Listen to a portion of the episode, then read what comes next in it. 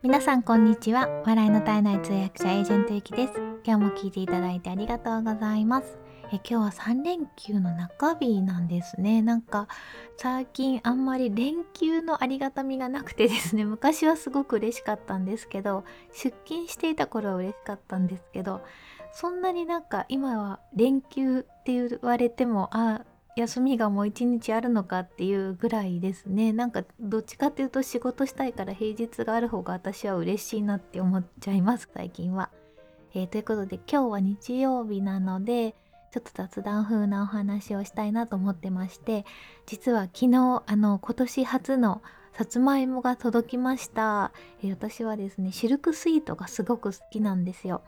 それでシルクスイートを育てている千葉県の多分成田だと思うんですけどいつも成田から来るんですけど成田の農家さんに毎年あの毎年というか季節ごとにだいたい1ヶ月半ぐらいに1回さつまいもを頼んでます。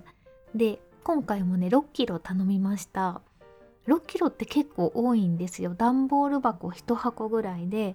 でもね6キロが限度なんですよね。前ねちょっとあの安さにかまけて6キロと12キロっていうのがあってで12キロにした方が安いんですよだいぶ。つまりまあ送料が同じ送料しかかかってないので6キロにしちゃうと結構送料分の負担が大きくなっちゃうんですけどもそう思って12キロを頼んだらやっぱり食べるのがすごく大変でそうそうこうしているうちに春になって夏になってしまってなんかだんだん暑くなっちゃったのでずっと冷房のある部屋にさつまいも様を置いておくみたいなことになってたんですよね。で6キロだとまあ1ヶ月ちょいぐらいで食べきれるかなっていう感じなんです。でえっ、ー、とまあ待望のシルクスイートが届いたので早く食べたいなと思っています。でねえっ、ー、とこうどういう風に食べたら美味しいのかっていうのをちょっとこの間研究してましていろいろ試したいなと思ってるんですけど皆さんからもこうやって食べると美味しいよとかレシピのこととかあったら教えてください。えっとですね私は一番好きなのはもう本当にシンプルに焼き芋みたいな感じにすることなんですけど焼き芋も焼き芋の機械とかがないから初めに焼き芋の機械買おうと思ったんですよ。でもそんなに台所も広くないからこれに焼き芋の機械買っちゃったら焼き芋しかできないじゃないですか。と思ってじゃああのえっ、ー、と土鍋があるのでご飯を炊く。それでやろうかなとも思ったんですけど、まあ、ちょっとそれもめんどくさくてでいろいろ YouTube で調べていたらえっ、ー、とねなんかそのさつまいもをず食べて痩せたみたいな感じの、まあ、さつまいもだけを食べ続けて痩せたみたいなことを YouTube でお話ししている筋トレ系の方がいらっしゃってその方がレシピを詳しく紹介してくださってたのでそのやり方で今作ってます。でそれはねすごい簡単で電子レンジを使うんですけど電子レンジを、えっと、まずですね、えっと、さつまいものを洗いまして皮はついたまま、えっと、キッチンペーパーを濡らしてさつまいもを包みます。でそれをさらに、えっと、サランラップで包んでこれ耐熱性のやつですねなんか一回安いの買ったらなんか溶けててすごいびっくりしたんですけどなのでえっと、そういうのじゃなくてちゃんとしたやつを耐熱性のラップで包んででそれをですね、えっとさえっと、レンジで私一番うちのレンジは600ワット500ワット150ワットなんですよ。でここでポイントは一番あの容量が容量というか加熱の容量が小さいものにすることなんですね。で500とか600でやると早く温まって調理はできるんですけどなんかねパサパサになってしまったりとかあと何て言うんですか石化しちゃったりしてますね。あれ何て言うんですかね。なんかすごい硬くなっちゃったりとかしてしまうので 150W で結構時間をかけます。あのこれはもうさつまいもの量によるんですけど私が食べてるのはだいたい SS サイズとか S サイズとかちょっと写真サムネイルの写真見ていただくと分かるんですけどめちゃくちゃちっちゃいやつなんですね。でそのちっちゃいやつを3つぐらいだと20分から25分ぐらいかな30分ぐらいの時もあるんですけどで一斉にたくさん作ろうと思ってそれをまあ7個8個ぐらいレンジに並べたりする時は40分とか50分とかにもしたりしてます。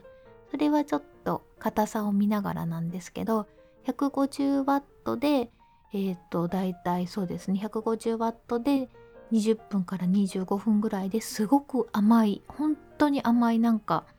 あのシルクスイートだと美味しい焼き芋ができるんですよ。でもこれが一番いいなと思ってますね。でちょっと塩かけて食べる塩かけなくても美味しいですよね。であとはあの輪切りにして結構薄いチップスぐらいの輪切りにしてそれでフライパンでココナッツオイルで焼くっていうのも結構美味しいですね。パリパリしてて。これはちょっと塩かけた方が美味しいかな。これ止まらなくなるのでいっぺんに大量には作らない方がいいと思います。まあ作れないですけどね。フライパンの面積しか作れないのでなるべく薄切りにすると1回あたりさつまいも1個半ぐらいしか作れないですよ。でも絶対足りなくなるのでもうどんどんまた作っちゃうんですけどこれもすごく美味しいですね。で、まあ、今回ちょっといろいろと研究をしてたのはですねあのー、低温調理器も買ったしなと思ってなんかもっとあの簡単に美味しくできる方法があるんだったらまあレンジでも十分美味しいんですけどもっと美味しくなるんだったらどうなのかと思ってちょっといろいろ調べたことがあるのでシェアしますね。あその前にですねさつまいもっていうのはとても体にいいんですよ。あのえっとねビタミン C が入っていてなんかまあ、ビタミン C、まあ、野菜ですからねさつまいもね穀物ですけど。でこれがあのでんぷんに守られて加熱しても壊れにくいビタミン C が入ってるっていうことで風邪の予防とかあと疲労回復にもいいですしそれからまあ皆さんがご存知のお通じにもすごくいいですし私もなんかさつまいもを食べているとすごくお通じがいいんですよね。もうさつまいも必須って感じです。あとカリウムも含まれていてカリウムってあの塩分を外に出してくれるんですね。なのでむくみやすい私のようなあのむくみやすい体の人にはさつまいもすごくいいと思います。まあそうは言っても食べ過ぎは注意ですね。食べ過ぎはね一応やっぱ炭水化物は炭水化物なので量を食べ過ぎると良くないので私はさつまいもはご飯の代わりに食べてます。さつまいも食べる時はご飯はその分減らしてっていう感じで食べてます。ということでまたあのシルクスイートがたくさん来たので主食にさつまいもが主食の季節が来たなと思って嬉しく思ってるんですけどえっとね今回調べたことはそのさつまいもを美味しく作るための温度と時間みたいなのがどんなもんなんだろうっていうのがあの低温調理やってるとやっぱりその肉のお肉のタンパク質の変性のその温度とかいろいろ出てくるんですね。それでさつまいももきっとあるだろうなっていうふうに思って調べていたらえっとね65度から75度の時間が長ければ長いほど甘さが増すらしいんですよね。それで、えっと、これは何でかっていうとあのベータアミラーゼっていう酵素があるんですけどこの酵素が一番活性化するのがその温度なんですよ。でこの β アミラーゼの酵素によってあのまずでんぷんが糊のようになるんですけどそれも60度から80度なんですよだからまずその温度になってその糊のようになった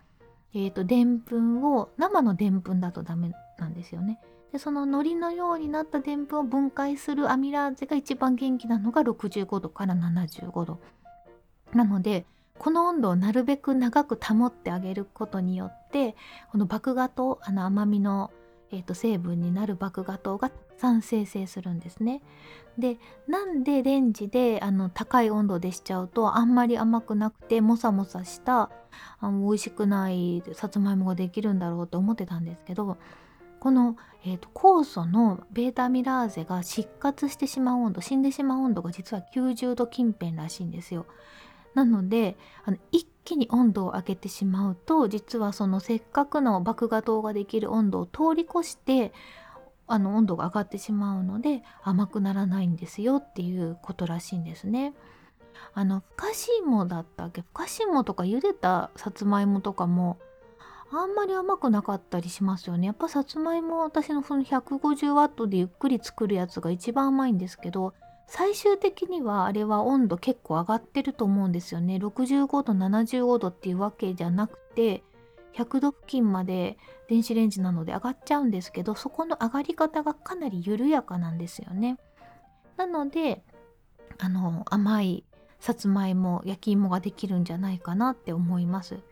でちなみにあの焼き芋あの焼き芋って売ってる焼き芋とかはあの石で焼いてますよね。あれだとその遠赤外線でゆっくりだいたい70度くらいでゆっくり時間をかけて焼くのであんな風に甘くとろっとした感じになるそうなんですね。なのでねちょっとまだ試してないんですけど低温調理器でもやってみようかなと思ってて低温調理器でだからこの65度から75度を長く保ってればいいんですよね。最後になんかあの高温でわって焼くとさらに美味しくなるって書いてあったんですけどそこのなんか謎はなぜそうなるのかっていうのわかんないんですけど なんでなんだろう。なんか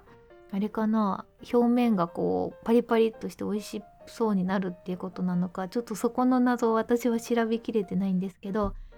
うん、最後に温度を上げても大丈夫なんですよもう麦芽ができたくさんできてるじゃないですか。その65度から75度の温度が長く続いていれば最後に高温にしたところでその甘さが減っちゃうわけじゃないんですね。あのもうアミラーゼ死んでしまっても大丈夫ですよっていうことなので最後は温度を上げてもいいんでしょうねきっとね。そんな感じでねまあいろいろちょっとさつまいもについても調査しましたのでいろいろ試してみて美味しいの食べてみたいなと思います。あそれからあのえ、っと10月の末だったかな10月の末だったかなあのスタンド FM のハロウィンっていうイベントがあって私もそこに出させていただいたんですけれどもあの下町侍さんとか D さんがやられてたやつででそこで私はですねさつまいもの企画をしたんですね。クイズをやったりとかあとみんなでメニューを話したりとかっていうので美味しいレシピも紹介してもらったりしてであのクイズ勝った方にはプレゼントを渡したりみたいなそういう放送もライブでしているので、えっと、概要欄に貼っときますのでよかったらそれも合わせて聞いてみてください。ということで今日はさつまいもが6キロ届いたよっていうことで美味しいさつまいもの食べ方のお話をしてみました。はい、それでは恒例の Amazon の音声配信の教科書声のブログを始めようの棒です。えーと、またたくさんの方に読んでいただいてありがとうございます。ちょっと数えてみたらですね、この収録をしているまでの間に、えっ、ー、と、Kindle の無料本、有料本、それから Kindle Unlimited 合わせて831冊も出てるんですね。いやー本当に Kindle Unlimited の方もね200冊分ぐらい出てるのですごくあのびっくりしてます自分では 100冊ぐらいかなと思ってたんだけどこれだと1000冊ぐらいいっちゃいそうな勢いですよねはい。皆さん本当読んでくださってありがとうございます。あともし、あの、まだ、あの、そんなの知らなかったっていう方がいらっしゃいましたら、えっ、ー、と、連休の間にでもお手に取っていただけると嬉しいです。で、今日はですね、今日ご紹介したいのはですね、えっ、ー、と、2日前なんですけれども、えー、Twitter 名がナータンさんですね。で、えっ、ー、と、スタンド FM 名は、魔女のラジオ、またラジオやっていらっしゃるナーターさんが、え放送で紹介してくださりました。ありがとうございます。え今すぐ読むべきスタイフ配信者さんの Kindle 本ということで私の本とあと下町侍さんも本を出版されていてその2冊の本を紹介してくださってます。ありがとうございます。リンク貼っときますのでよかったら皆さんもムナータンさんのページ行ってみてください。本当に毎日何かしらの形でご紹介いただきまして本当に嬉しいです。あの初期の頃っていうか出したばっかりの頃はすごいたくさんの方がいっぺんに紹介をしてくださったのでなんかもうもっとちゃんと一人一人の声をご紹介したかったんですけどなかなかできなくて最近はちょっと何て言うんですか散発的になったのでよりあの密にご紹介できるなと思ってそれはそれで嬉しく思ってます。あとね、北郷さんもね、ツイッターでこれから大きな市場になっていくとされる音声配信事業ですが、始めたいけどわからないという人に読んでいただきたい本ですってツイートもしてくださってます。ありがとうございます。またあのちょこちょこご紹介させていただきますので、ぜひあのレビューなどありましたらよろしくお願いします。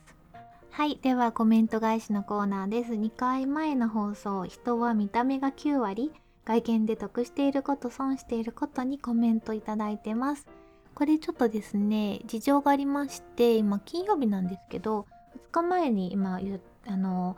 収録をしているのでこの後にコメントしていただいた方はまた別の回で紹介させていただきますね。えー、とまずエモルンさんからです。えー、岡山のエモルンさんからおはようございます。ぶつかられるお話びっくりしました。スキンヘッドだと道を開けてくださるんですね。ってそうなんですよ。そうそうちっちゃいとぶつかられるしスキンヘッドだと道を開けてくれます。えそれからデイジンさんありがとうございます。えイクさんは声だけでなく外見も親しみやすい方なんですね。返しでぶつかられた話はびっくりしましたがよく知らない人は外見で判断するまたはされることになりがちですよね。自分がどう見られるかを知っているとそれをうまく使えるような気がします。っていうことでそうなんですよね。なんかあのどう見られるかっていうのがこのこの配信をした後にちょっと考えてみたんですけれども私はその長期的な関係を作る人とはこの今の外見の方がいいんですね。まあ親しみやすいし、えっと、そんなに害を与えなさそうだなってことで向こうから近づいてきてくれますし私が言うこともあの警戒せずに受け止めてくださるんですけども何て言うんですかね街を歩く時とか駅を歩く時とかあのこれから一切関係ないだろうなって思うような人たちとの間ではもうちょっとなんか威圧的な風貌の方が楽なんですよね歩くのが。なのでね一回私金髪のカツラを買ってサングラスをして歩こうかなと思ったこともあったんですよ。金髪にしたらぶつかられなくなったっていうのをなんかの記事で読んであの駅を歩く時だけその格好でやってみようかなと思って仕事場に着く前にそれを撮るっていうのをやってみようと思ったんですけどまあ、コロナでこんなことになったのでそんなに満員電車にも乗らなくてよくなったのでねよくなったんですけどね一回真剣に本当に考えたこともあったんですよ。ということでデイジーさんありがとうございます。えそれからビズメソッドさん。えっと、見た目の損得って本当にありますよね。本業は営業しているので気をつけていますがっていうことなんですけど、ビズメソッドさんのこのサムネイルを見る限りは本当にできる系の営業の方っていう方なので、見た目に恵まれていると思います。あのかっちりしてるしなんか筋肉もありそうだしいや羨ましいです。ありがとうございます。それからみなさん。ゆきさんかわいいです小さくて小柄な女性って羨ましい私はよく道を聞かれたり声かけられたりするんですけど 普段から笑ってるというかにやけているみたいですってことであニコニコされてるんですねきっとねサムネイルも本当にコッとされてるのでえっと、話しかけやすいんでしょうね。なんか、道聞かれたりって、私、道はあんまり聞かれないんですけど、すごく魅力的なんだと思います。それから、里の葉さん。声もそうですが、雰囲気も親しみやすい感じの方なんだなって思いました。私もお一人様大好きです。気兼ねしなくていいものねって書いてあって、そうですね。そうそう、お一人様結構好きなんですよね。カフェとかでも、なんかお一人様好きですし、どこでも行けますね。えっとねお一人様がねちょっと辛いなって思ったことあったんですよ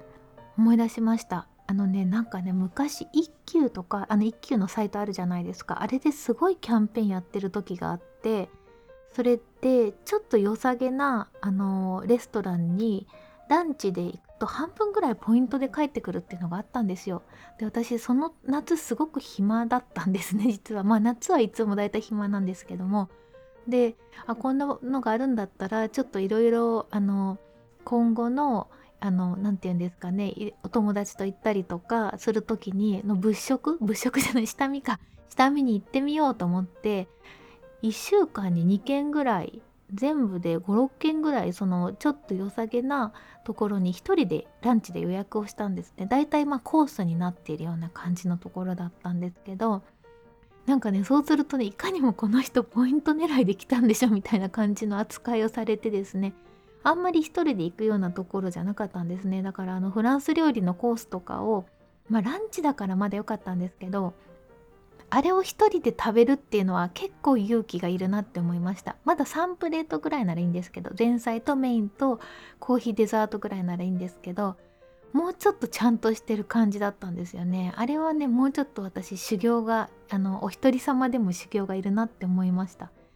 それ以外はあんまりあのないですね。あれも多分ねポイント狙いじゃなくて自分で別に食べたいと思ったから行ったっていうんだったらもっと堂々としていられたと思うんですけどあななんだろう自分の中で 負い目があってポイント半分返ってくるしっていうのとあだからこの人一人で予約したんだって思われてるかもしれないっていうのもあったのかなってちょっと思いました。ちょっと恥ずかしい話なんですけどでもすごく美味しかったです。えそれから浩平さん。強そうな人や美人の人はツッコミの余白が少ないからある意味損してますよね。道具的に見られるのも本人たちは自覚しているから大変そうです。あそうなんですね。そっかツッコミの余白があの綺麗すぎて高嶺の花みたいな感じなんですね。なんか羨ましくはあるけれどもそういうところもあるのかもしれないですね。えそれから国際線の CME さん。モーゼの10回で笑っちゃいました。私は背が高いことがコンプレックスでした。特に子供の頃は男の子よりも女の子の方が成長が早いので恥ずかしかったです。でも今は身長を生かせる仕事ができてそれを個性と捉えることができています。ということで確かに子供の頃はあの男の子よりも女の子の方がそっかあの背が高い子だと高くてあまあ子供の小学校の頃とかだと何でもネタにされますもんね。そっかそういうふうに思ってたこともあるんですね。でも本当に今はそれが活かせることもできてしかもかっこいいっていう感じになるのでいや羨ましいです。背が高い人の視界っていうのも見てみたいなと本当に思います。私あの背が157ぐらいなんですけれども180パートナーが180ぐらいなんですよ。でねこの間面白かったのはちょっと今リフォームの話をしてるんですけどリフォームのこういろいろ打ち合わせをしていてモデルルームみたいなところに行った時にいやここはなんか見えないから別に塗装しなくても別にいいよねみたいなこと言っててえ見えるよ見えるよみたいな感じで下から見た時のその下の壁っていうんですか天井じゃないんですけれどものところがね私は全然見えるんですけど背が高い人はね見えないんですよ。なるほどなと思って背が高い人の視界って全然違うんだなって思いました。うん、でもなんか駅とかで歩く時は背が高い方が遠くも見えていいのになって思ったりします。それから小里さん、えー、動きがもたもたしているって話を洗いました。そうなんですよ。もたもたしてるんです。想像をかきたてるお話さすがです。ジムではそのアプローチは面倒ですね。トレーナーの方が近づいてきたら動きを早めたら なるほどね。近づいてきたら飽きたと思ってちょっとあの YouTube の2倍速じゃないですけど 2倍速みたいな感じで私はできるんだっていう感じでそうですねちょっと少なくとも姿勢をピンとしてみてあのちょっとサクサクって動いてみたいなって思いますありがとうございますそれから丸、丸さんですね。私も小さいので分かります。ちょっと舐められちゃうことってありますよね。そうなんですよ。分かっていただいてありがとうございます。舐められるんです。頑張ります。えー、そしてガジェットインのちゃちゃまるさん。僕はお人よしに見られているのか怪しげな勧誘に声をかけることが多数です。写真を撮ってくださいとか道を教えてくださいとかもよく声かけられます。得したことは何かあるのかなってことで。